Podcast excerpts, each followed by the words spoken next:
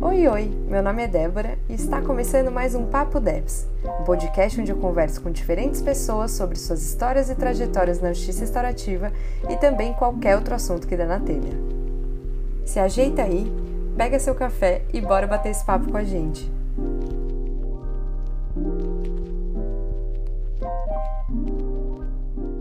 Hoje no nosso papo a gente vai falar sobre a Faculdade de Direito. Bom, quando eu entrei, né, na faculdade em 2012, eu tinha muito uma ideia de justiça, né, de contribuir para relações mais justas, enfim, né, acho que toda aquela ideia sonhadora de muitas pessoas que entram na faculdade de direito. Mas aí com a prática, com os estágios, eu fui descobrindo que na verdade aquilo não era exatamente algo que se realizava, né?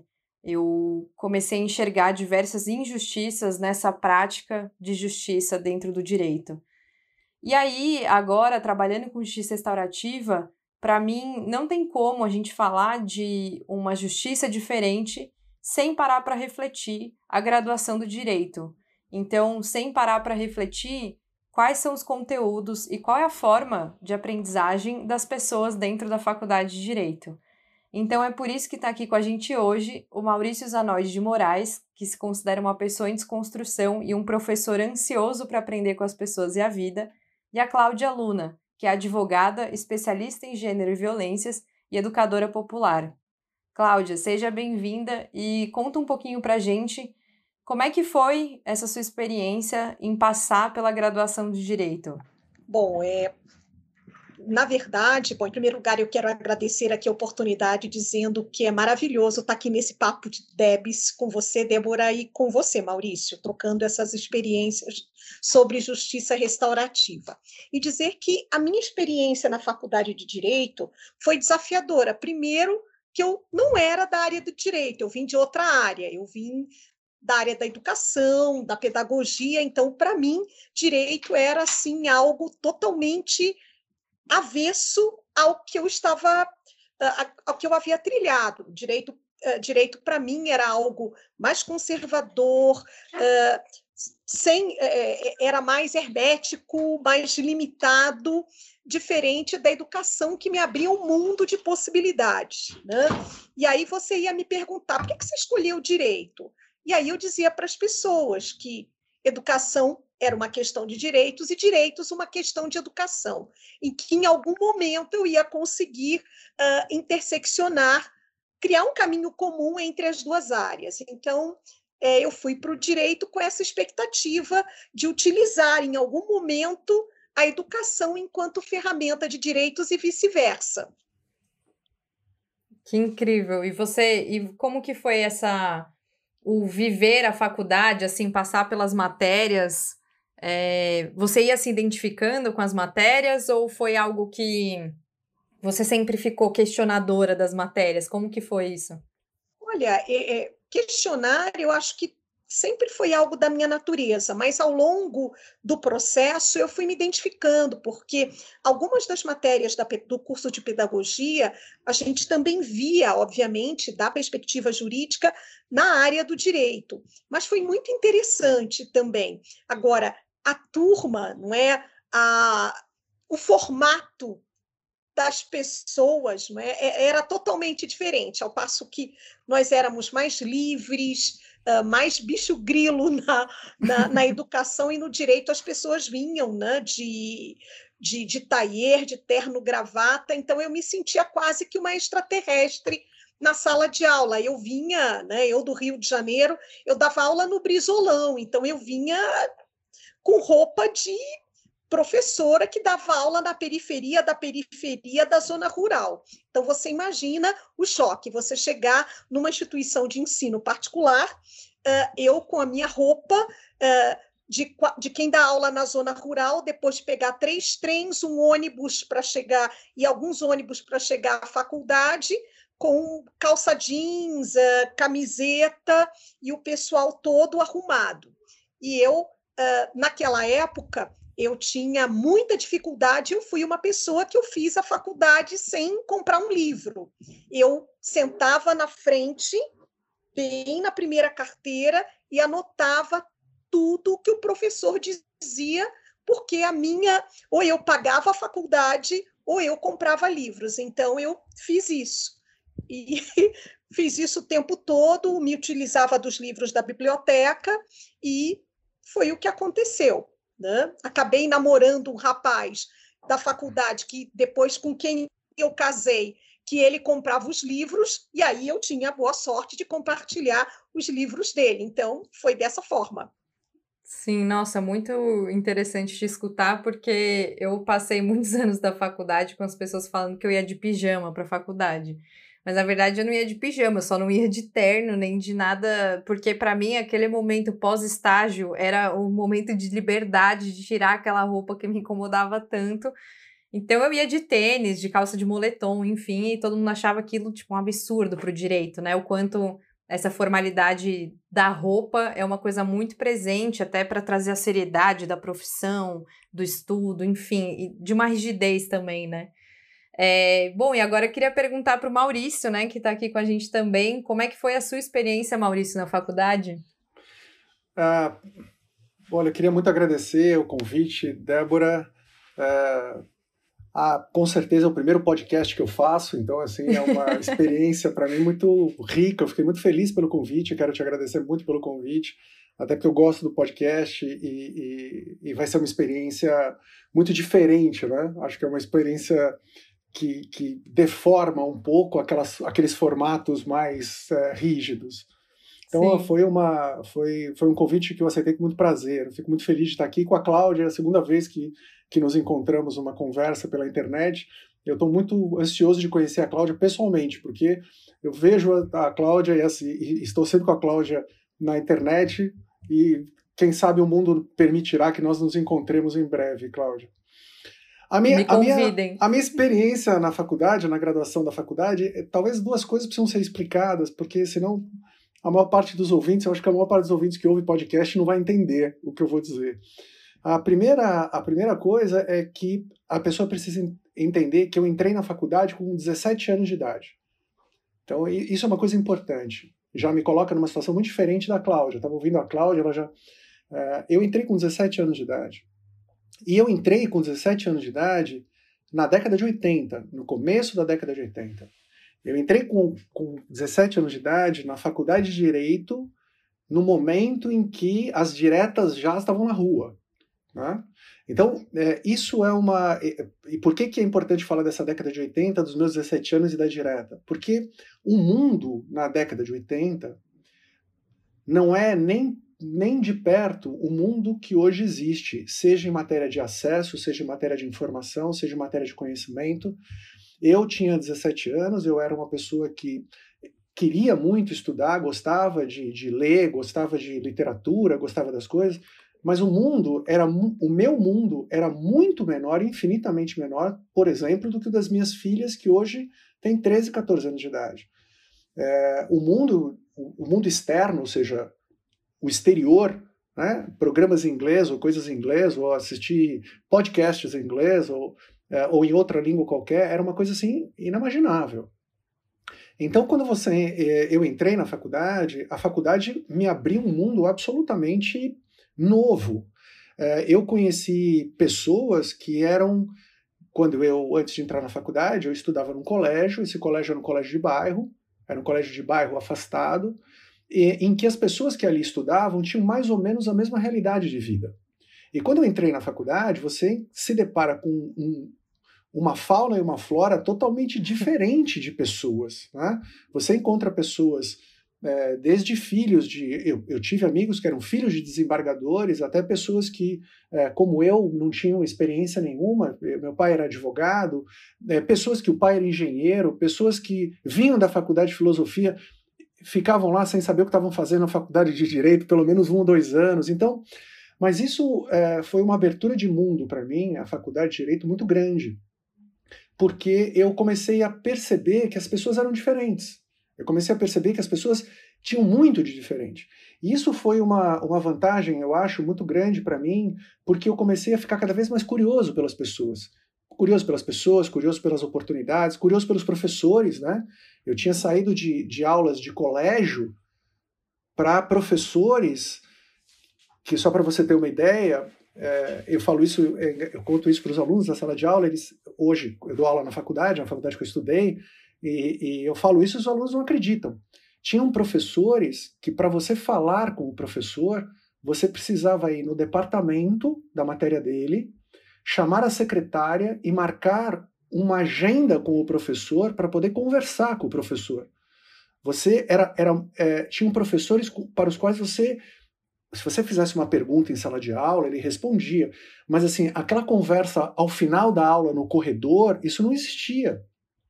Eram, eram determinados rituais que, que eram muito interessantes, mas ao mesmo tempo, hoje, quando você vê isso, os alunos saem conversando com você, você vai no elevador conversando, às vezes você vai tomar um café no intervalo de aula com os alunos para poder responder aquilo. É, é uma proximidade, uma dinâmica, e eu queria chegar nesse ponto o mundo hoje tem uma dinâmica e um acesso que eu acho que faz as faculdades serem menos impactantes do que foi para mim quando eu entrei na minha. Quando eu entrei na minha faculdade, a faculdade era absolutamente encantadora, porque ela me apresentava um mundo é, formalizado, um mundo diferente, mas que a riqueza estava exatamente em ser diferente, em ser uma coisa que eu até então não me deparava. É, é, eu, eu tinha ido meses antes de ingressar na faculdade, meses antes de ingressar na faculdade, eu tinha ido na Praça da Sé com uns amigos de colégio assistir a manifestação das diretas já. É, e eu vi na faculdade, depois, alguns professores que estavam no palanque discursaram que estavam na sala de aula dando aula. Então, assim, isso é uma é, é, um, é um encantamento, é uma é uma forma de cativar a, naquela época o jovem com, com esse acesso limitado. Então a faculdade, para mim, a minha, minha experiência foi muito boa. Depois as desilusões começam a chegar. Né? Depois a gente começa a ver que uh, a realidade não é bem aquilo da faculdade ou a faculdade não é bem aquilo da realidade. E a dinâmica da vida começa a assumir uma outra, uma outra realidade. Então você começa a fazer estágio, e aí você começa a se deparar com os paradoxos entre a sala de aula e o cartório, a sala de aula e a delegacia, a sala de aula e a relação com os operadores do direito. E aí você começa depois desse, nesse, eu chamaria isso de segunda fase, de, uh, de uma certa um certo encaixe numa realidade de vida. Acaba um pouco a ilusão e você começa a se deparar com uma realidade que você precisa fazer. E é exatamente engraçado, porque é exatamente nesse período que algumas pessoas começam a abandonar a faculdade de direito. Elas Sim. começam, pelo menos na minha época foi assim, elas começam a desistir da faculdade de direito porque aquilo que elas imaginavam não é algo que se realiza. Curioso você falar isso porque eu, eu quis desistir da faculdade de direito lá pelo sexto semestre, né? Que eu acho que é justamente esse momento que você já está bem mais, é, sei lá, dentro dos estágios, né? Mas, ao mesmo tempo, escutar vocês, para mim, é muito curioso, porque a gente está falando aqui de gerações diferentes, né? Eu não tenho 14 anos da sua filha, mas eu também, sei lá, me formei em 2016, então é algo extremamente mais recente, né?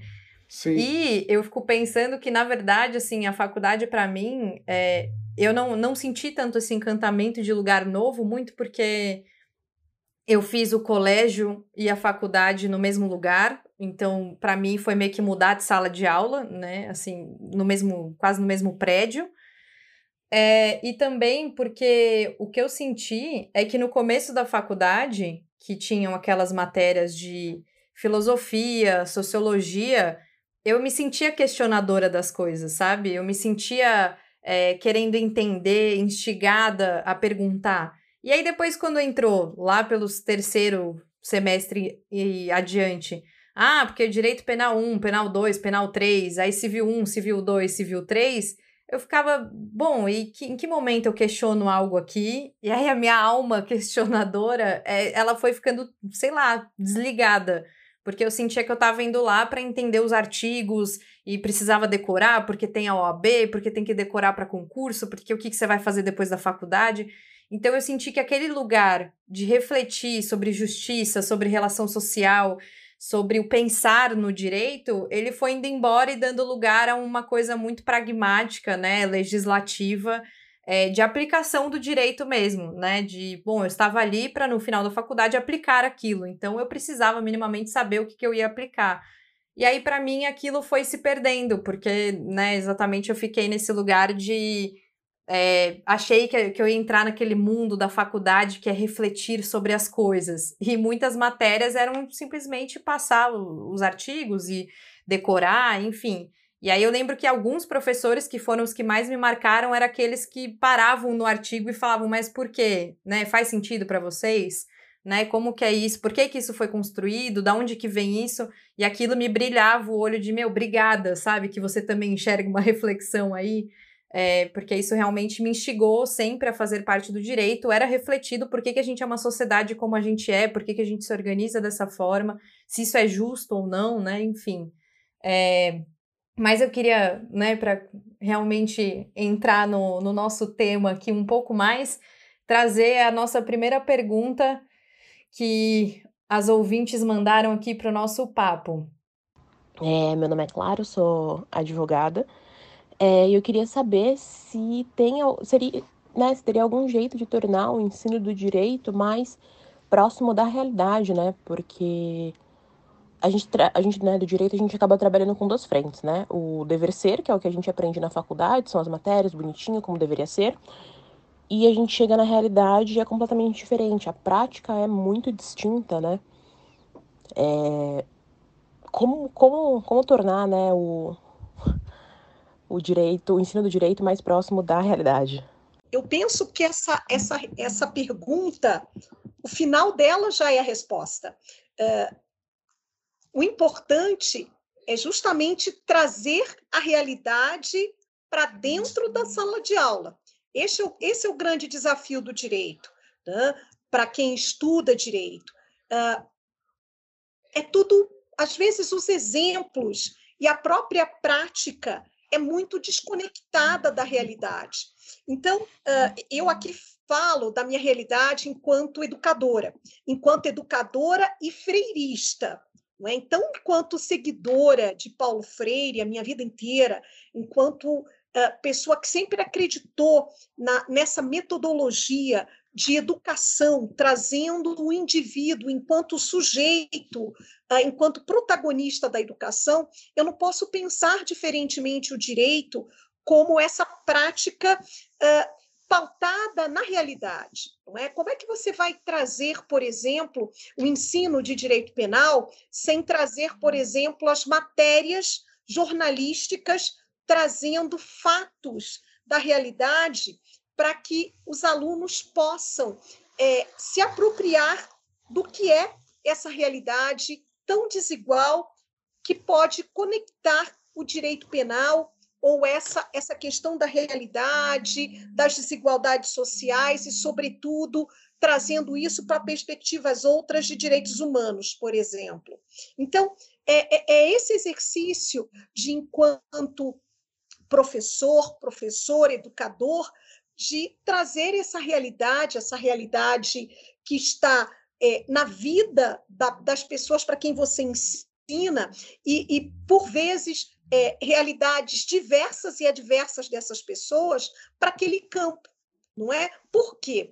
Qual é o grande é, qual é o grande, a grande encruzilhada que o direito enfrenta? É, as pessoas que aprendem o direito tradicional, eles aprendem o direito a partir de uma metodologia bancária. Você tem um professor ou uma professora que despeja conhecimento e a pessoa está lá do outro lado apenas assimilando esse conhecimento sem nenhum protagonismo. E, ao mesmo tempo, ninguém para para ouvir as realidades daquelas pessoas que vêm estudar o direito. Quem são essas pessoas? De onde elas vêm? Uns entram na faculdade como Maurício, aos 17 anos de idade. Outros e outras entram como eu, já é, de uma outra, uma outra realidade, já é, com uma outra graduação, trabalhando para pagar essa faculdade num outro momento de suas vidas e trazendo outras histórias e outras narrativas. Vejam o quanto é importante essa realidade ser trazida para a sala de aula para formar esses e essas profissionais do direito, que no futuro serão essas pessoas que estarão no campo da realidade no sistema de justiça. Isso é importante porque como é que você pode dizer o direito ou atuar da perspectiva jurídica se você não traz ou não conhece a realidade das pessoas e, sobretudo, se você não, não aprendeu nem a ouvir e nem a observar. Então, é por isso que hoje nós temos ainda grandes problemas é, no sistema de justiça, porque o sistema de justiça, ou quem está no sistema de justiça, enxerga o direito ou as pretensões que são deduzidas e levadas para esse sistema de maneira fragmentada, porque não aprendeu a ouvir, não aprendeu a partir de outras realidades é, e não foi sujeito da sua, do seu próprio processo de aprendizagem, até porque não trouxe essas histórias suas para dentro da sala de aula.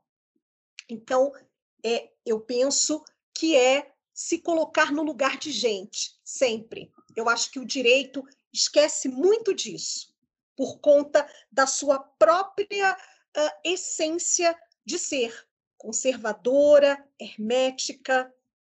Então, eu acho que um dos desafios é justamente esse: causar uma disrupção para trazer esse direito numa perspectiva mais próxima dessa realidade e que aproxime esses futuras e futuras profissionais para construir um direito a partir das suas próprias experiências e narrativas, obviamente sem esquecer, é, sem deixar aí de, de, de adentrar as, as mais diferentes matérias e experiências curriculares. Eu acho que é isso, né? Olha, eu queria muito agradecer. Eu não sei se eu agradeço mais a pergunta da a Clara pela pergunta que ela fez ou a Cláudia pela resposta que ela deu, porque ao mesmo tempo, ao mesmo tempo me ajuda a, a, a tentar. A Cláudia estava falando, eu concordo com ela em muito do que ela disse, e eu estava. As coisas estavam ficando um pouco mais claras para mim. Se eu fosse responder é, antes da, da, da Cláudia, eu acho que eu não responderia a Clara de forma tão pelo menos eu acho tão é, que me veio depois da, da fala da Cláudia. É, isso é uma coisa engraçada. Eu queria separar essas, essas duas coisas em, em nomes diferentes para talvez ficar mais fácil para as pessoas entenderem. É, eu vou chamar uma coisa de direito, né? A outra coisa é a realidade para o direito. E a ter terceira coisa eu vou dar o nome de vida real. Né? E isso, isso tudo forma um círculo muito engraçado. Porque esse círculo, ele não é um círculo de diálogo dinâmico em que as, as essas posições são trocadas sem que haja mudanças. É, esse círculo é um círculo de força, é um círculo hierarquizado, em que você, na verdade, tem uma entrada da vida real. Essa vida real sofre todo um processo que nós vamos conversar rapidamente aqui. E quando sai na outra ponta, o que sai já não se aplica mais à vida real, embora se diga que isso é para a vida real. Então, deixa eu tentar aqui explicar o que eu pensei aqui. Uh, nós aprendemos, e o direito tem essa dinâmica, nós aprendemos o seguinte, que o direito nunca vem antes dos fatos, né? Primeiro vem os fatos, vem os problemas, vem as coisas, e aí o direito vem para regulamentar aquilo. É, eu tenho algumas considerações sobre isso, eu não acho isso uma verdade absoluta, mas em regra essas coisas acontecem assim. Por quê? Porque a gente tem uma associação muito direta entre, que também não é a verdade, entre direito e lei, e o legislador, para regulamentar, ele precisa de um acontecimento da vida para poder criar uma lei. Então a gente acredita que o direito vem depois da lei. Então é nesse momento em que a vida real bate na porta do direito. Numa esperança louca, numa esperança louca de que ela vai obter uma ajuda do direito, porque o direito vai conseguir organizar e tirar todos os conflitos e problemas que existem na vida real. E aí ela pega a sua grande realidade, o peso da sua complexidade, da sua riqueza de diversidade e entrega para o direito. Direito com as suas ciências, com as suas normas, com as suas leis, com as suas coisas todas. O que o direito faz? O direito pega aquela vida real e ele não lida com a vida real do jeito que a vida real é, principalmente no tocante à sua complexidade. O que o direito faz é pegar a vida real e transformar a vida real numa coisa que ele consiga enquadrar, que ele consiga classificar que ele consiga dar um formato que ele vai dizer que é o formato jurídico. E mais do que dizer que é o formato jurídico, o direito vai dizer que não só é um formato jurídico, como é o certo. Aquilo que ele fez é o certo. E nesse momento, ele transforma as atitudes e as pessoas em certas e erradas. Ele, ele classifica agora a partir de agora, quem agir assim está certo, quem não agir assim está errado. E aí o direito cria o que eu chamei, por isso que na realidade para o direito. Aquilo é a realidade para o direito. Aquilo não, já não tem mais nada a ver com a vida real. É a realidade que o direito diz que é. Que o legislador regula, o legislador vai dizer o que acontece, o que não acontece, que é muito diferente do que é a vida real. Aí nós, estudantes de direito, nós, professores, nós, operadores do direito, nós que atuamos nessa área, a gente pega aquilo que o direito chamou de realidade, ou seja, a realidade do direito, e voltamos para a vida real e dizemos assim: é assim que é. E quando eventualmente essa vida real não aceita isso, nós prendemos, nós sancionamos, nós punimos, nós excluímos, nós marginalizamos, porque aí a Cláudia falou uma coisa, porque nós não ouvimos, porque nós não dialogamos, porque nós não vimos a diversidade. A gente vem com a certeza que os professores ensinam, meia culpa nisso. Certo é certo, assim é certo. Foi o que a, a, a Débora falou que passou. Pô, eu pensava tanto, aí chegou um determinado momento que eu não pensava mais, porque o professor dizia assim, ó, esse aqui é o certo, esse aqui é o errado. Ah, professor, mas e se? Não, não tem se. É assim. Esse aqui é o certo, é assim que você tem que fazer, e esse aqui é o errado. A partir desse momento, a pessoa perde a capacidade de pensar. Ora, se eu treino uma pessoa para perder a capacidade de pensar e tiro dela o diálogo comigo, quando ela se formar e for ao exercer a profissão dela, o que, que eu espero que essa pessoa faça? Eu espero que ela faça exatamente aquilo que ela aprendeu a fazer. Ou seja, que ela diga para as pessoas, para a vida real: não, não, não, isso aqui não interessa. O certo é esse. E aí, quando você olha, eu acho que foi o que a Clara fez, ela olhou o direito numa mão e olhou a vida real na outra, ela falou assim: nossa, mas em que momento essas duas coisas se desencontraram? Em que momento isso aqui se descasou? Já que foram feitos para serem casados, né? para serem harmônicos até. Uh, e aí é, é preciso que se diga: o direito ele não é um sistema, ele não é um sistema aberto. Uh, eu tô, vou, uh, não quero aqui complicar com teorias filosóficas, essas coisas, mas eu quero dizer de uma maneira bastante natural. O direito, ele não é aberto à diversidade. O direito que nós temos, ele foi criado para ser, e ainda é, pode ser que mude amanhã, a gente tem que caminhar nesse sentido, mas ele ainda é ditador de regras, comportamento certo e errado. Portanto, o direito ele não é um direito que se adapta à realidade. O direito exerce o poder de adaptar a realidade ao que ele entende correto. E nisso vem uma força de poder enorme, de marginalização enorme, de descriminalização enorme, de criminalização enorme, de discriminação enorme. Por quê? Porque as pessoas se submetem a uma, abre aspas, ordem, fecha aspas, que pretensamente o direito deve dar, no sentido de sentido harmônico, mas elas não percebem que, na verdade, o que o direito dá é uma, abre aspas, ordem, no sentido de mandamento. Faça isso. Então as pessoas buscam uma ordem de sintonia e recebem uma ordem de mando, de hierarquia.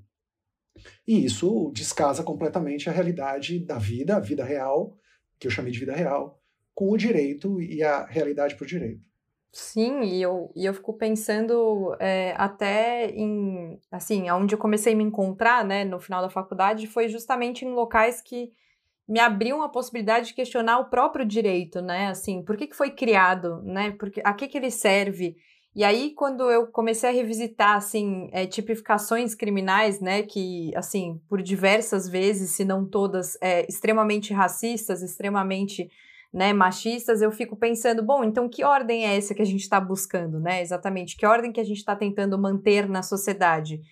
É, principalmente quando você começa a estudar direito penal, e isso não me falaram na faculdade, mas é isso que eu fui refletir depois, que é, sei lá, a quantidade de pena que tem em, em crimes contra o patrimônio, quantas pessoas são presas por conta de crime contra patrimônio, quem são essas pessoas que são presas, quem que tá na, quem que tá na cadeia, quem que não está né? Quem que é preso quando comete um crime?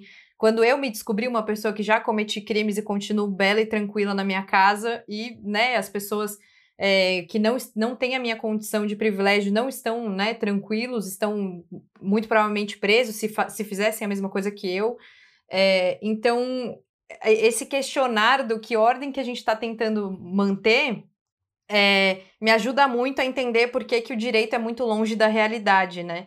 Porque, na verdade, eu não sei se ele foi criado muito para ajudar a realidade, né? Na verdade, é isso que o Maurício falou também, né?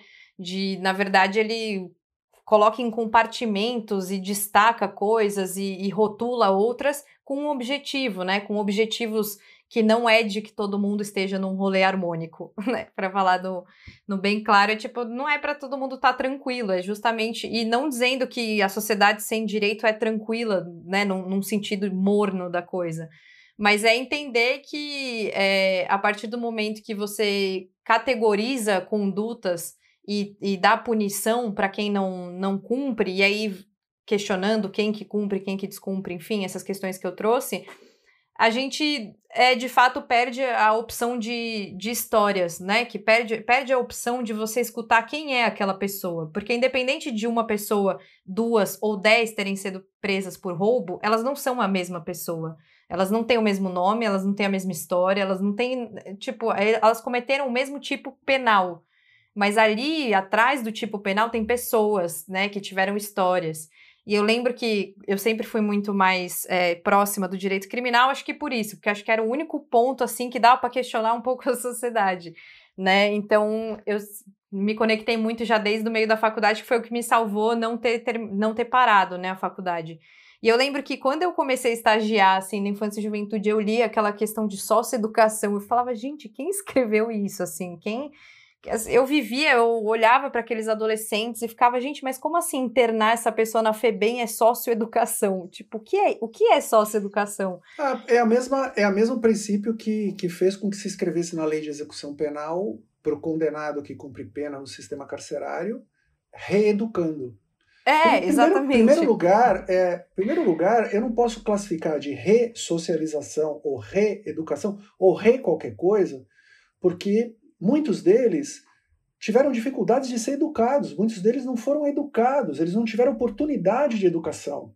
Então eu não posso dizer que eu vou reeducar. Em segundo lugar, é, mas quem disse que dentro de um presídio alguém é educado ou reeducado? Quer dizer, se, ele pode até aprender coisas, ele pode até aprender coisas, mas ele não dá para dizer que aquilo é uma educação no sentido do que a palavra precisa. A Cláudia, ninguém melhor que ninguém pode dizer a importância e o significado de uma palavra de educação. Então, assim, existe uma hipocrisia muito grande é, em algumas nominações da lei que, que se coloca de cima para baixo, achando que aquilo vai tornar o presídio uma realidade, ou a FEBEM, ou na verdade a Fundação Casa atualmente, vai tornar aquilo uma, uma verdade para a pessoa.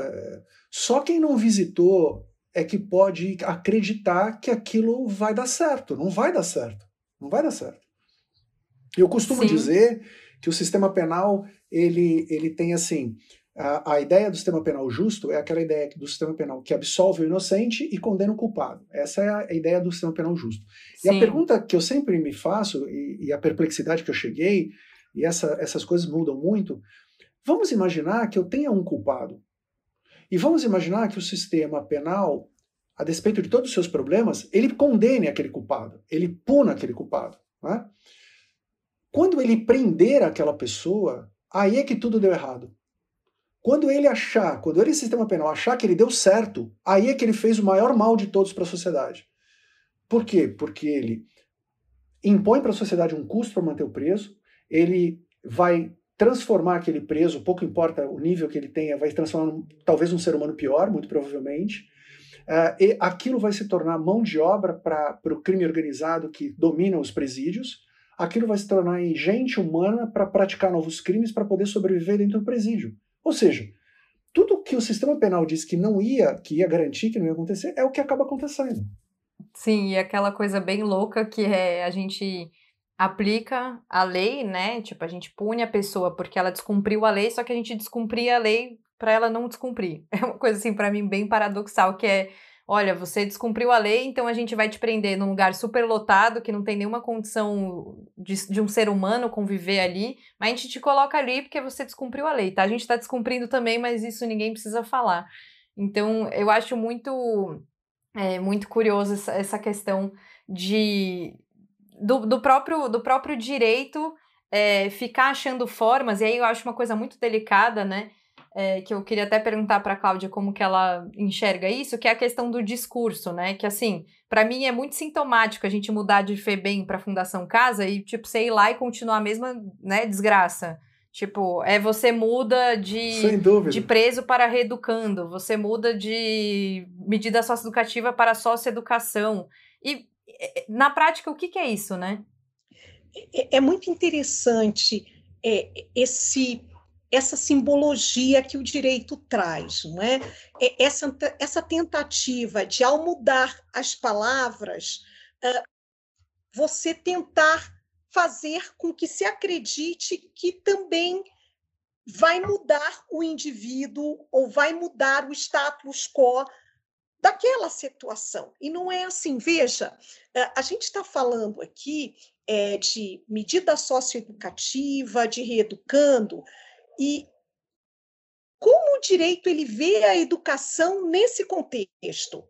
Educação não é igual a punição. Educação significa transformação para que alguém crie valor a partir de si mesmo e reconheça esse valor a partir da sua humanidade. Então, esse conceito que o direito traz a partir da punição não está totalmente fora de sintonia com o que é educação. Uh, mas é, o que, é que, a gente precisa pensar? E aí é, eu, eu, sempre, eu sempre uh, entendo que o direito, por si só, ele não consegue dar todas as respostas. Não é? Acho que o direito ele precisa dialogar com outros campos do conhecimento. E aí, quando a gente enxerga é, a Fundação Casa, é, o sistema penal, uh, e na realidade que nós temos hoje, eu digo que nessa encruzilhada em que o direito se encontra no século XXI, exatamente nesse contexto, eu penso um pouco na nossa história, na nossa história enquanto Brasil, e fico pensando uh, no esforço que a Constituição de 1824, a Constituição Imperial, e nesse papel fundamental que essa carta constitucional teve na formação das instituições jurídicas e na nossa formação enquanto sociedade. Veja, em 1824 nós estávamos no auge de uma sociedade imperial escravocrata. E essa Constituição ela veio com um papel muito, muito interessante, porque já influenciada pela por toda todo aquele ideal é, europeu né, da, da, do, da eugenia e, e, e, se pensando no Brasil uh, com, com toda com, na corte imperial naquele contexto de escravidão o que que essa constituição trouxe? Ela trouxe um ato ordinatório o ato ordinatório número 5, e essa Constituição dizia o seguinte: que pessoas negras e leprosas estariam excluídas de acesso aos chamados direitos humanos fundamentais. Agora, que direitos humanos fundamentais estavam previstos nessa Constituição que eram que excluíam pessoas negras e leprosas para o seu acesso? Direito humano à habitação, direito humano à saúde e direito humano à educação. Então, vejam, essa, essa Constituição ela teve um papel de criar um verdadeiro antídoto né, para. Era a resposta muito melhor do que você jogar uma bomba atômica e matar todas as pessoas negras ou trazer uma epidemia que especificamente matasse as pessoas negras e leprosas, naquele contexto de Brasil, essa Constituição foi o remédio ideal, ideal porque ela criou um apartheid jurídico-social é, e criou uma barreira dizendo alguns são cidadãos, outras pessoas não. E quando você tira pessoas uh, que já não eram consideradas como tais do acesso à saúde, quer dizer, morrer era a única opção para quem era escravizado à época. Uh, moradia não precisava, porque pessoas negras, como eram mercadorias, eram armazenadas nas senzalas. E educação, eu creio que foi a pior de todas elas, porque a educação, na realidade, é a ferramenta de autotransformação, de poder de uma pessoa, certo? Porque quando ela reconhece o seu valor, ela tem o poder de transformar a sua vida e, sobretudo, de se tornar agente transformadora de onde ela está, certo? Ela tem esse poder de tornar-se protagonista, de sair da condição de objeto e alçar voo e conquistar a condição de sujeito de direitos. Então, esse foi o grande, é, o grande, a grande questão dessa Constituição. E quando a gente observa que justamente nesse período as instituições de ensino jurídico surgiram no Brasil, Faculdade de Direito de Olinda, em Pernambuco, Faculdade de Direito da USP, a Faculdade Nacional de Direito, atual UFRJ, né, lá no Rio de Janeiro. Uh, o que, que acontece? Uh, todas essas faculdades, essas instituições de direito, elas atuaram a partir da lógica desta Constituição, que era uma Constituição, evidentemente, segregacionista. E vejam, nós estamos em, mil, em 2021, sob a égide da Constituição da República desde 88, há 32, quase 33 anos.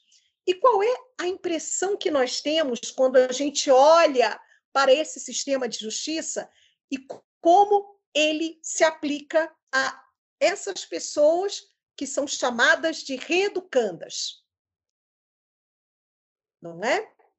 Numa lógica segregacionista. Então, veja só que interessante. Essa Constituição de 1824, apesar de nós estarmos sob a égide de uma Constituição republicana desde 88, a sensação que eu tenho é que essa, aquela Constituição que ficou lá atrás no período imperial, ela foi tradicional, hermética e cuidadosamente preservada e transmitida culturalmente, ainda que nós não tenhamos percebido, ela está extremamente arraigada à formação jurídica que se dá nas universidades, nos cursos de direito, até hoje. E aí, quando a gente fala de seletividade penal, de reeducação sendo utilizada uh, como forma de punição, mas sendo, mas, mas o simbolismo, a semiótica da palavra, a simbologia é de educação, a gente precisa entender isso. Então, o que é culturalmente construído, ele tem muita força e o direito ele trabalha também nesse campo a gente precisa entender como o Maurício muito bem trouxe aqui, o direito ele dá a, o formato das coisas. E que formato essas instituições que ensinaram o direito deram para as coisas a partir da consolidação de uma cultura que se consolidou e que foi transmitida e que ainda se, se transmite a partir desse marco constitucional. Nós não estamos vivendo sob esse marco, mas esse marco ele deu formato a algumas coisas no direito que a cultura jurídica e, sobretudo, com a ajuda da sociologia, da história e de outras coisas mais, continuam conferindo esse formato até os dias de hoje em várias, em várias posturas e respostas que esse sistema de justiça dá. Sim, e eu fico pensando, Cláudio, sim, tô é, impactada por, por essa linha cronológica que você fez, porque eu fico pensando naquela brincadeira que fazem, né? Que falam que se você vai num. Já ouvi muito isso. Acho que vocês também, do médico, que se você vai, tipo, num consultório de médico em mil e, sei lá, oitocentos, aí você vai num de agora, você fala, nossa, muita coisa mudou, quanta coisa mudou. E se você vai no direito, na sala de audiência, você fala, gente, mas como é que é? Aqui tudo continua mais ou menos igual. E aí eu sinto pela, pela data do Código Penal e pela. Eu sinto que a, a, o sistema formal que, que foi criado, com todos esses objetivos que você trouxe de segregação, enfim, é, de discriminação, ele, ele não consegue acompanhar a complexidade que a gente vai tendo, e muito pela educação que as pessoas foram tendo, se libertando, tendo autoconsciência, enfim, não acompanha porque talvez, será que ele quer acompanhar? Tipo, é uma pergunta, né? Será que ele quer acompanhar essa complexidade? E aí eu acho que até uma pergunta que, que eu acho que a gente poderia começar a trocar agora, que é sobre a justiça, né? Que quando a gente fala sobre justiça, as pessoas pensam muito na sentença que o juiz dá, tipo, ali foi feita a justiça, né? É, independente se é penal, civil, enfim, a gente busca essa justiça através de uma caneta de um juiz. E aí eu acho isso muito interessante, porque é, é, tão terceirizado, né? Foi tão cooptado assim esse lugar relacional do ser humano que a gente nem sabe mais o que é justiça dentro das nossas relações, ainda que a gente busque, né, justiça dentro das nossas relações e das mais corriqueiras entre a família, entre amigos, a gente está sempre dentro dos nossos conflitos buscando algo justo, algo minimamente harmônico dentro da diversidade, né? Então, quando a gente entende que a justiça foi parar no judiciário, porque ele se, se chama sistema de justiça, e que a gente entende como justiça o que o juiz é, decide, é, como questionar isso também, né? Tipo, como questionar a serviço do que está essa justiça, né? E que é aquele lugar de será que toda lei é justa? Enfim, tipo, questionar justiça para mim faz parte da gente entender a graduação de direito, entender a prática do direito. E aí eu queria aproveitar esse momento para trazer a nossa segunda pergunta da nossa outra ouvinte que quer participar aqui do nosso papo. Oi, pessoal, meu nome é Rebeca Juvenal. Eu sou assistente jurídica em escritório de advocacia e o que eu gostaria de saber é como ensinar uma nova noção de justiça, principalmente a justiça restaurativa, pode mudar a visão e a formação de novos operadores no mundo jurídico. Maurício, Bom, é você. Olha, Rebeca, é, é, obrigado pela pergunta. A pergunta é bem apropriada. Uh, dizer isso a partir do, da posição que eu estou de, de advogado e professor universitário uh, exige de mim uma sinceridade tão grande que uh, talvez até eu fique muito. Uh, talvez eu, eu, até cause surpresa para algumas pessoas, mas até usando um pouco da minha, da, do meu trajetória para caminhar para a justiça restaurativa e para conhecer a justiça restaurativa, eu acho que a justiça restaurativa não vai mudar uh, o sistema. Eu acho que a justiça restaurativa, para que ela se torne a realidade que as pessoas que a conhecem anseiam, porque são pessoas uh, sensíveis, pessoas que têm uma, uma visão de um mundo que pode ser diferente para melhor, uh, eu acho que as pessoas precisam mudar para que a justiça restaurativa possa ser compreendida. E, sob o meu ponto de vista, duas coisas fundamentais precisam acontecer. A primeira coisa é se entender que nós temos um sistema jurídico, um sistema é, judiciário, esse é o nome correto. Esse sistema judiciário ele não, não tem que ser abandonado, ele não pode ser proscrito, ele não tem ele, ele tem ele tem espaço para ser melhorado dentro da realidade dele. Ele tem toda uma realidade é, também positiva. Ele não é só coisas negativas uh, embora esteja hoje vivendo um momento de crise, mas ele não é só coisas ruins. Uh, e o que se precisa é começar a se ter uma outra opção, uma outra possibilidade. E essa outra possibilidade é uma possibilidade em que a justiça restaurativa para a solução de conflito se mostra bastante viável. Essa, essa outra possibilidade precisa primeiro se compreender essas diferenças, e a segunda questão, isso precisa começar do ensino nas faculdades de direito. E, portanto, as faculdades de direito, os programas de graduação, o perfil do ensino universitário, talvez melhor dizendo, o perfil do ensino das faculdades de direito precisa ser alterado. Ele precisa começar a deixar de ser um perfil unicamente ou majoritariamente, hoje em dia não dá para se dizer que é unicamente, mas majoritariamente informativo, onde a informação vem de cima para baixo, vem de quem sabe para quem não sabe, e precisa, essa é a primeira mudança, e a segunda mudança é que a faculdade precisa sair de uma metodologia, a, a Cláudia falou, do século passado, do século retrasado, né, do início do século XIX, né, é, Cláudia, o ensino das universidades, das faculdades de direito, eu, eu fui verificar isso porque eu fiquei muito curioso. Ele começa no século XI depois de Cristo, 11. E a metodologia que se instala lá naquele momento, também, enfim, resumindo uma longa história, é uma metodologia chamada escolástica. E aí eu fiquei curiosíssimo para saber que metodologia era aquela, e aí eu fui ver os livros de história para poder entender como era a escolástica do século XI. E aí eu peguei alguns historiadores, não historiadores do direito, historiadores, historiadores, e principalmente historiadores que trataram das universidades, que as universidades nasceram no século XI. E aí eles começaram a descrever o que era o método escolástico. E quando eu comecei a ler o método escolástico, eu fiquei verdadeiramente chocado.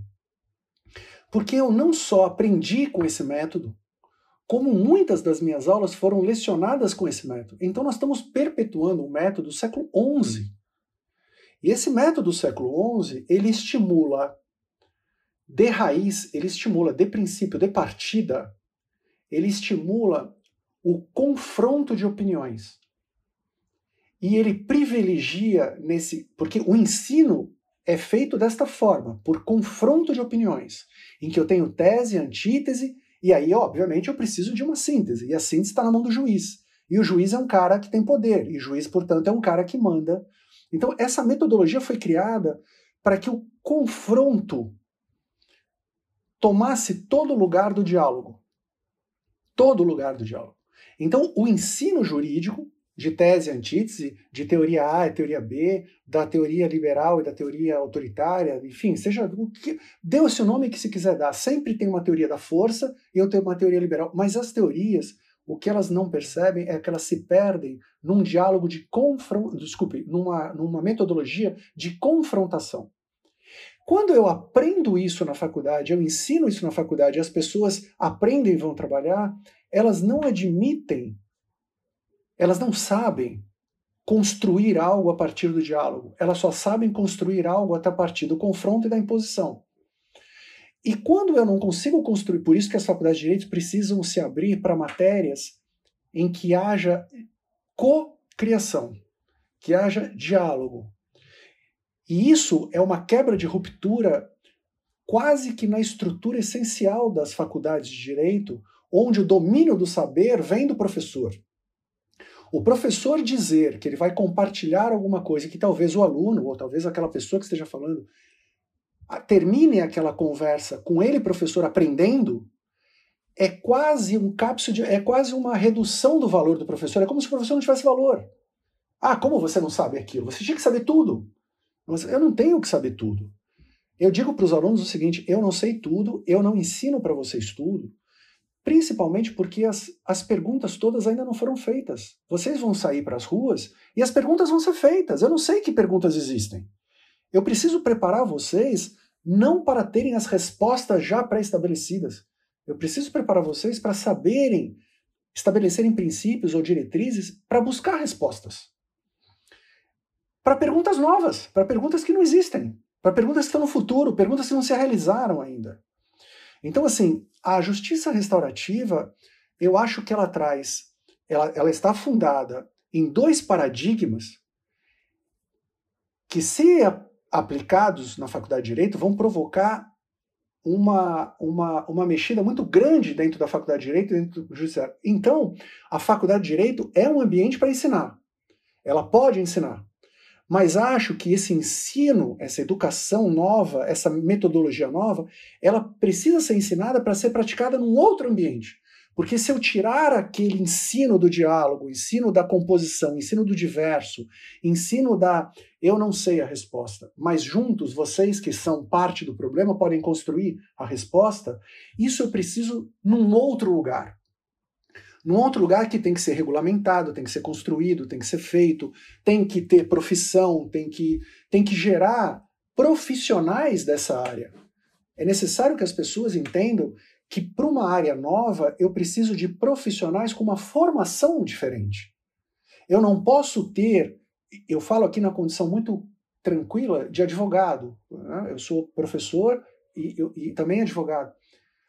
O meu ensino da, de direito para que eu fosse advogado não serve para que eu faça justiça restaurativa. Eu preciso de outros conhecimentos para fazer aquilo.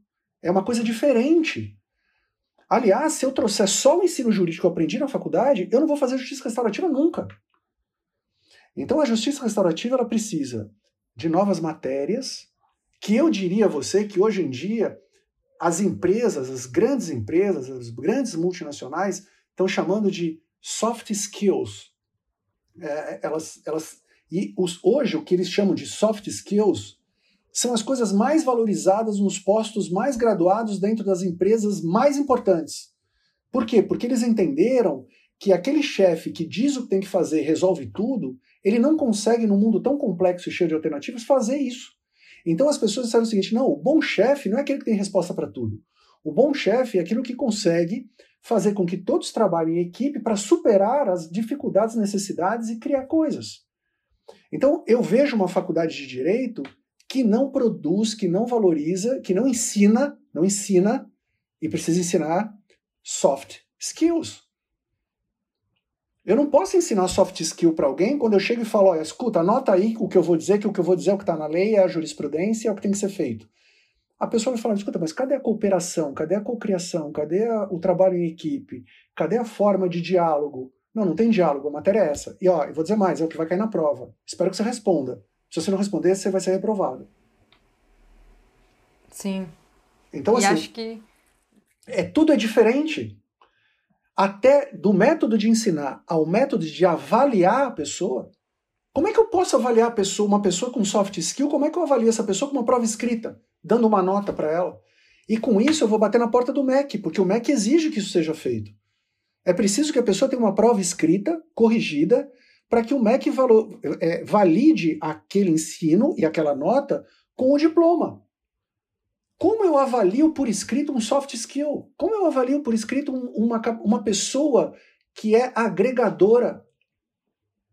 Eu treino confrontantes, eu treino pessoas que vão para a briga e treino para que seja melhor e que bata com mais força e bata com mais, abre aspas, razão. Então, assim, a justiça restaurativa ela é transformadora desde e a partir de do momento que se ensina e da pessoa que se vê. Esperar que a justiça restaurativa mude as coisas não vai mudar. As pessoas que têm nos seus princípios uma percepção de que isso é o que a sociedade está precisando, volto a insistir. Não é que o sistema de justiça que nós temos será substituído. Mas nós temos que abrir outras portas. Olha, eu tenho vários programas da internet, eu tenho vários, vários é, entregadores, eu tenho várias, várias formas de comprar, eu tenho várias formas de vestir, eu tenho várias formas de me locomover, eu tenho, eu tenho variedade de tudo, eu tenho diversidade de tudo, eu posso escolher vários tipos de. Eu posso ser vegano, eu posso ser carnívoro, eu posso ser. Eu, tu, a sociedade hoje é feliz no sentido da grande diversidade que ela possui.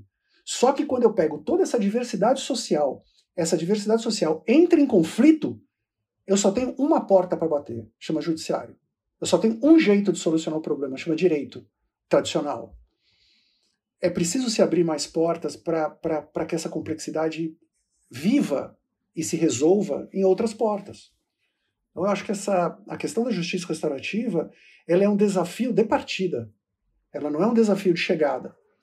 Se eu conseguir mudar os, as premissas das quais eu parto, incluindo a nós mesmos, aí sim eu começo a ter uma justiça restaurativa que vai ser muito mais forte, muito mais presente. Não vai ser uma mera ideia, uma mera, um mero sonho de algumas pessoas. Ela vai ser uma realidade que ela vai mostrar, na minha opinião, a grande força que ela possui. Sim, eu ia dizer que, para mim, né, a justiça restaurativa ela é sobre isso, né? Sobre transformar pessoas. Então, é, e essas pessoas, inclusive eu que falo, né?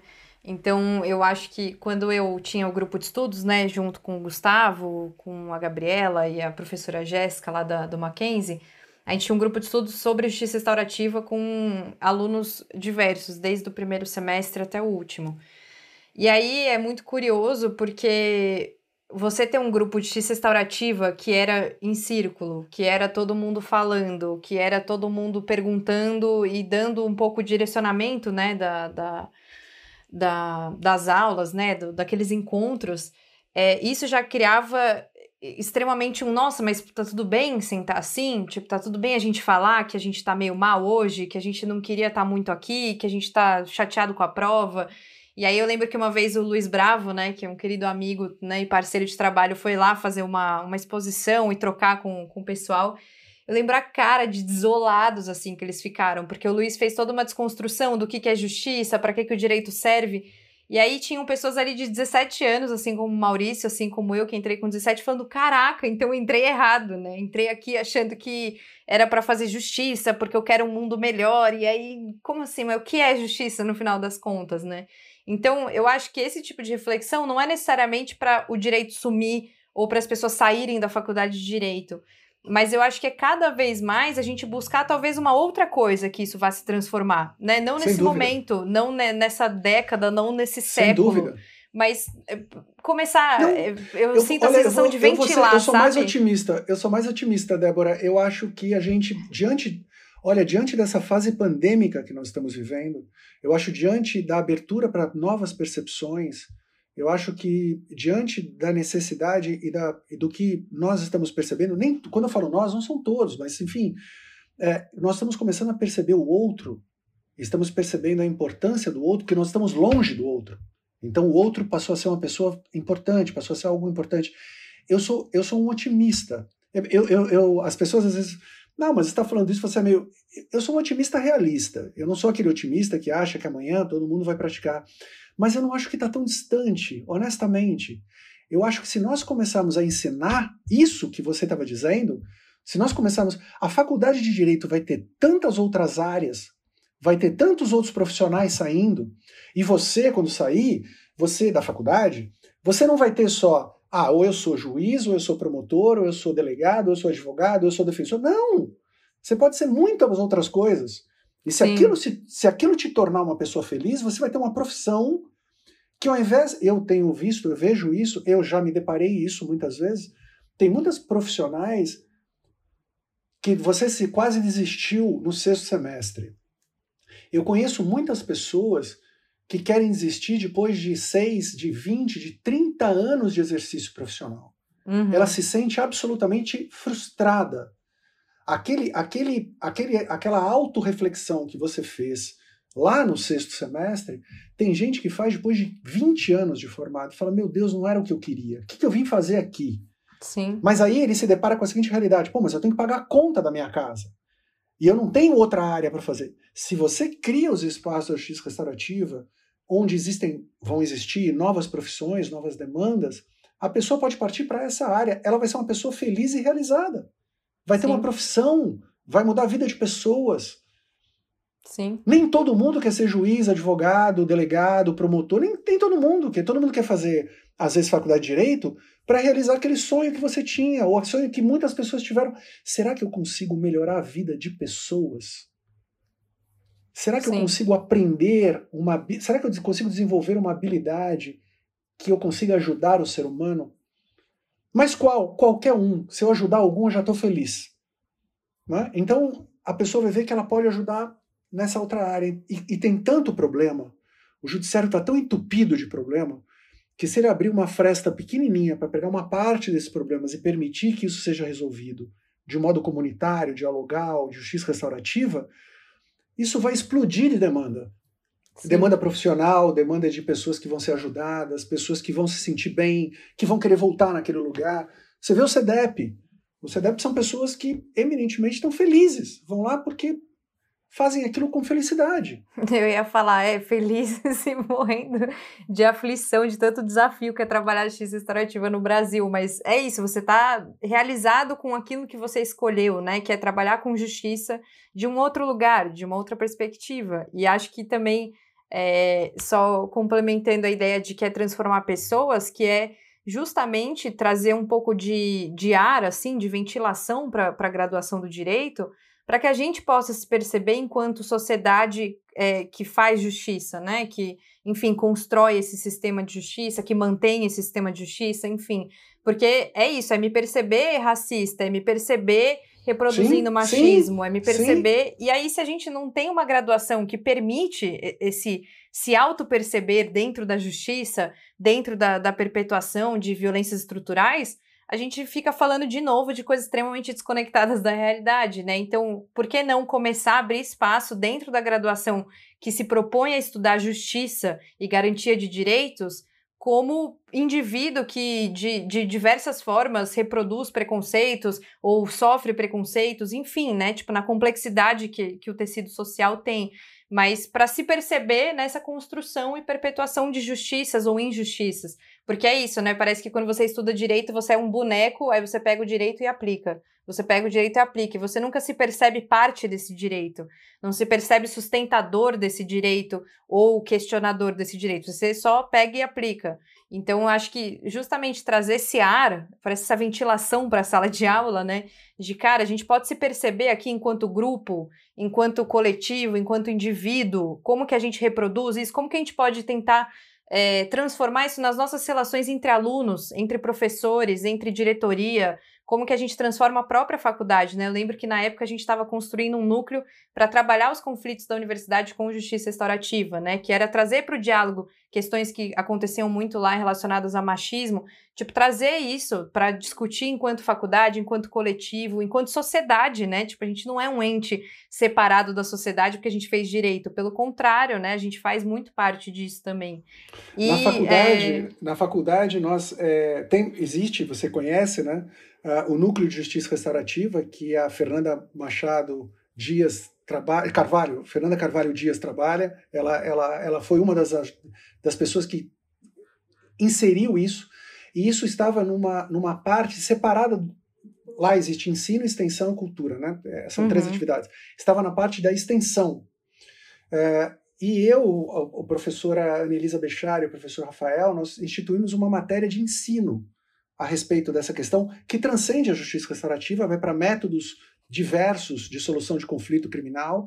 É, por, e, e, com, e, nós tivemos uma, eu acho que uma felicidade é, num momento não muito apropriado. O Luiz até teve lá dando uma palestra que nós programamos essa matéria para ser no segundo semestre de 2020. Só que nunca ninguém imaginou que nós íamos pegar uma pandemia e dar aula de mecânica de círculo virtual é impossível. Então, assim, nós tivemos uma, uma matéria ainda muito teórica e menos prática, mas a faculdade começa a, eu diria que é um desafio para o professor. Nós éramos três professores experientes, a professora Anelisa Bechara é professora titular, o professor Rafael é um professor, excelente professor, professor doutor, eu sou professor associado, que esses professores que muita.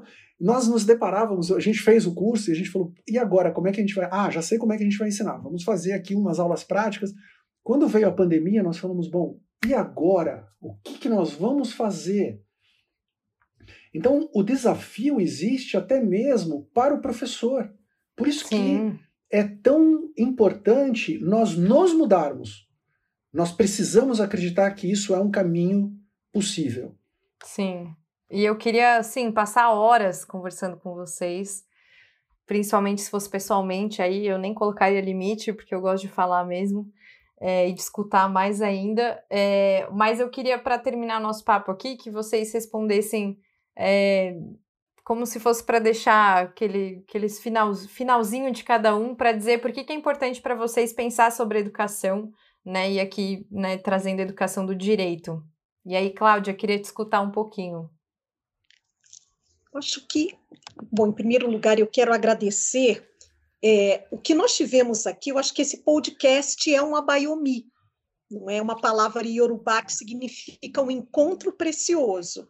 E eu acho que a educação é justamente isso: é a promoção de encontros preciosos em que vai acontecer essa esse resgate de, de valores, não é? Onde vai acontecer o encontro, o reencontro, não é?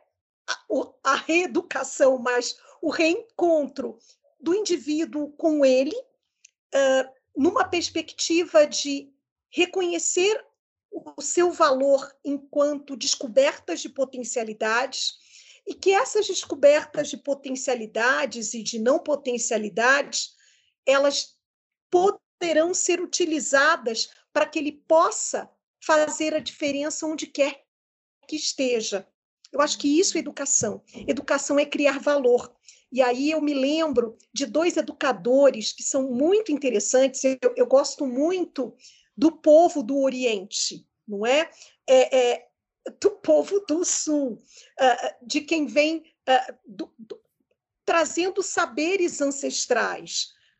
É, eu acho que essas soft skills a que o Maurício se, é, se referia, na realidade, é a volta dos saberes ancestrais que estão sendo remontados e trazidos nessa perspectiva de educação, onde o importante é a gente conhecer o universo do outro e reconhecer no outro a humanidade que nós temos a partir de nós mesmos. Então, quando a gente passa a, a voltar a trazer aquele círculo, a se olhar e se reconhecer de maneira igual, a reconhecer no outro o valor que ele tem e a reconhecer na outra pessoa a importância e o valor que você tem a partir da humanidade, está estabelecido aí a importância desse processo de educação. E o quanto isso é fundamental nos tempos de hoje. E é algo que a gente aprendeu lá atrás e acabou esquecendo, ou em algum momento tornou sofisticado, uh, europeizante nas práticas restaurativas ou sistêmicas, mas é essa volta ao matricial, essa volta ao que é ao que são esses saberes ancestrais, entender o quanto isso se coloca numa, numa contraposição a escolástica, a técnica escolástica do século XI, o quanto, em contraposição a isso, essa, essa volta de resgate desses saberes ancestrais, dessas soft skills, elas se tornam essenciais para que a gente possa pensar na educação no momento de hoje, numa educação que é disruptiva, numa educação que traz diversidade, inclusão, entende isso enquanto potência, enquanto potências transformadoras, não é? Para trazer um mundo com mais diálogo e mais diverso enquanto potências transformadoras. Então, eu quero agradecer isso. E, e eu espero tanto que a humanidade que existe em cada um de nós possa tocar a humanidade que existe nas pessoas, trazendo aí e reconhecendo todas essas potências enquanto valores essenciais para a transformação e a colaboração para um mundo melhor.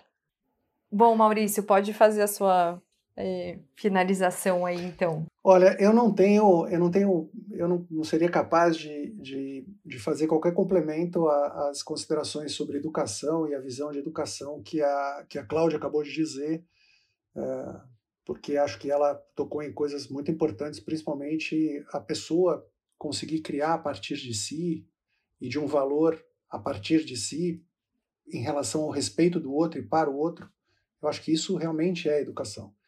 Mas é, falando como professor universitário, falando como professor da Faculdade de Direito, e voltando à primeira pergunta que você me fez, né, como é que foi fazer a Faculdade de Direito, eu diria a você que hoje, uh, se você me perguntasse isso há alguns anos atrás, eu diria a você que eu acho que um bom professor é aquele que consegue dar a maior carga de informação possível para um aluno, sem que o aluno perdesse a visão do ser humano para o qual todo aquele direito, aquele conhecimento se dirige. Eu diria isso para você. A minha, a minha preocupação sempre foi passar uma carga muito é, boa de informação, mas que desde que o aluno soubesse que o, o ponto central daquela informação era o ser humano, era o respeito pelo ser humano.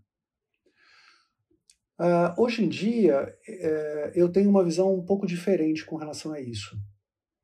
Eu diria a você que hoje a minha. Eu, eu, eu me achava uma pessoa capaz de fazer, de ensinar isso que eu disse a você há anos, dez anos atrás, eu diria para você: eu me julgo capaz de fazer isso. Eu acho que eu, que eu consigo fazer isso. É, é claro que eu, eu não tenho aqui nenhuma vaidade, nunca tive nenhuma pretensão de mudar ninguém, mas eu, eu achava que eu fornecia condições para as pessoas que queriam que elas conseguiam fazer aquilo. Fizessem aquilo e algumas faziam. Hoje, a minha visão, primeiro, é totalmente diferente, e segundo, eu não me acho capaz de fazer. Mas todo dia eu levanto, penso, tento me mudar, estudo de novo, está me dando uma vontade muito grande de estudar e estudar outras coisas, para me tornar capaz de fazer hoje o que, para mim é a coisa mais importante, como professor universitário na Faculdade de Direito. Eu quero que os alunos do quinto ano se formem com os mesmos desejos e anseios que eles tinham quando entraram na faculdade.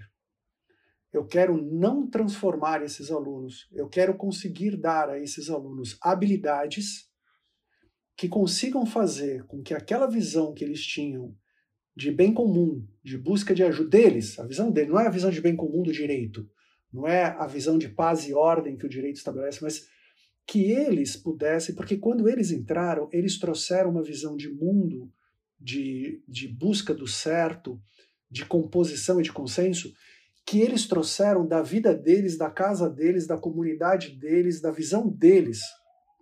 Essas pessoas precisam voltar ao final do curso de direito para essas comunidades, para essa visão, para essas pessoas e transformar aquilo que ela aprendeu, que ela conheceu, que abriu a porta, em uma realidade transformadora para aqueles lugares ou para quaisquer lugares que eles se dirijam ou queiram ir na vida deles. Porque o que eu percebo é que talvez o meu maior papel seja fazer com que os alunos não percam o encanto com que os alunos aprendam técnicas, aprendam formas, adquiram uma grande massa de conhecimento, porque a universidade, a faculdade serve para isso de uma forma muito rica, mas eles não percam o sentido que os fez escolher a faculdade de direito. Que não é mandar, que é necessariamente compor. Então, é, é essa hoje, para mim, esse é um grande desafio. É, quando eu achava que sabia fazer o que eu tinha que fazer, a vida de professor para mim era muito enfadonha. Mas quando eu me descobri com uma nova realidade, com um novo desafio, em que eu acho que eu não sei fazer e quero aprender, a vida de professor para mim se torna uma coisa desafiante, é uma coisa estimulante. É, ter um frio na barriga ao entrar para lecionar cada aula, tentando despertar isso, isso é fantástico. A, a pior coisa que existe para um professor é ele falar, nossa, eu vou entrar na sala para falar aquilo que eu já falei mil vezes, já saber quem vai aprender, vai aprender, quem não vai aprender, não vai aprender, eu vou para cá. É, ele se torna um burocrata do ensino. Eu, eu, eu não era feliz quando eu me sentia assim. Eu acho que se eu conseguir fazer as pessoas terminarem a faculdade de Direito com aquele mesmo brilho e a mesma vontade de quando elas entraram, eu fiz muito.